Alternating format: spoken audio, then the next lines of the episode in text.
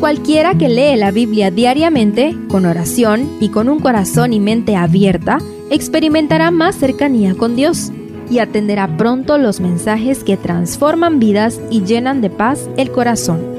Únete en la lectura de la Biblia en Reavivados por su palabra.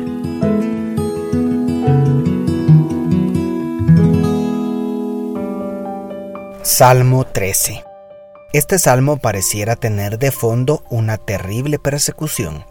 Probablemente fue escrito por David cuando era perseguido por Saúl.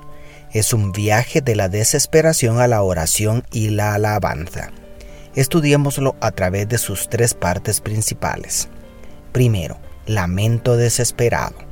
En los primeros dos versículos David repite cuatro veces la pregunta ¿Hasta cuándo? Las cuatro desesperantes preguntas van de sentirse olvidado por Dios al sentimiento que ha escondido su rostro a la angustia mental, a la preocupación por los enemigos que le persiguen. El texto parece describir la situación de David mientras se escondía en cuevas huyendo por salvar su vida de la cruel persecución de Saúl y sus hombres. Al examinar esta estrofa me pregunto, ¿cuántas veces nos hemos sentido olvidados por Dios? ¿Cuántas veces hemos sentido que Dios nos ha dado la espalda? Cuando la aflicción perdura, el alma angustiada del creyente es tentada a pensar que Dios lo abandonó. Pero ¿es cierto que Dios nos abandona? Él nunca le da la espalda al alma afligida. ¿Podemos confiar en nuestros sentimientos en tales situaciones?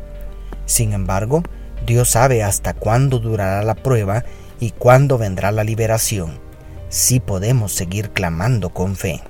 Segundo, plegaria por una respuesta. En el corazón del salmo, la estrofa central es un pedido enfático en hebreo. Mira, respóndeme Jehová, Dios mío, alumbra mis ojos para que no duerma de muerte, para que no diga mi enemigo, lo vencí. Mis enemigos se alegrarán si yo resbalo.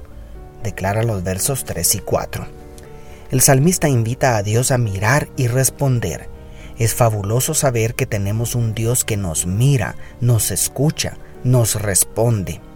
Allí donde estás Dios te mira, Él conoce tus penas y a su tiempo te responderá. A Él le importan tus problemas porque tú le importas.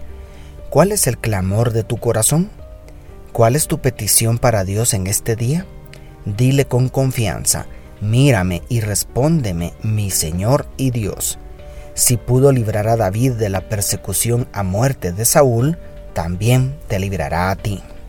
Y tercero, alabanza por la salvación, del clamor desesperado a la súplica por una respuesta. Luego el salmista culmina esta obra de arte con un canto de alabanza y fe en los versículos 5 y 6. Primero el salmista expresa su confianza en la misericordia divina. Luego manifiesta su alegría por la salvación que Dios obrará en su favor. Y, por último, prorrumpe en canto de alabanza con la seguridad del favor y la respuesta del cielo, como si ya hubiese venido.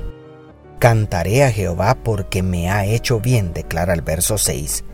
De esta manera el salmo viaja de la desesperación de sentirse olvidado por Dios a la seguridad de la salvación que Dios obrará en favor del salmista. ¿Cómo es posible que a través de una oración tan breve la situación cambie tanto? Bueno, tal vez las circunstancias no habían cambiado, pero el corazón de David fue transformado a través de la oración sincera. La oración no cambia a Dios y no necesariamente cambiará las circunstancias. El mayor milagro está en el cambio de nuestro corazón. La fe no es un requisito para orar, en este caso fue un fruto de la oración. En otras palabras, aunque todo el mundo piense que estás loco por seguir abrigando una esperanza, ora. La oración te transformará en una persona con la fe suficiente para vencer cualquier obstáculo. Dios te bendiga, tu pastor y amigo Selvin Sosa.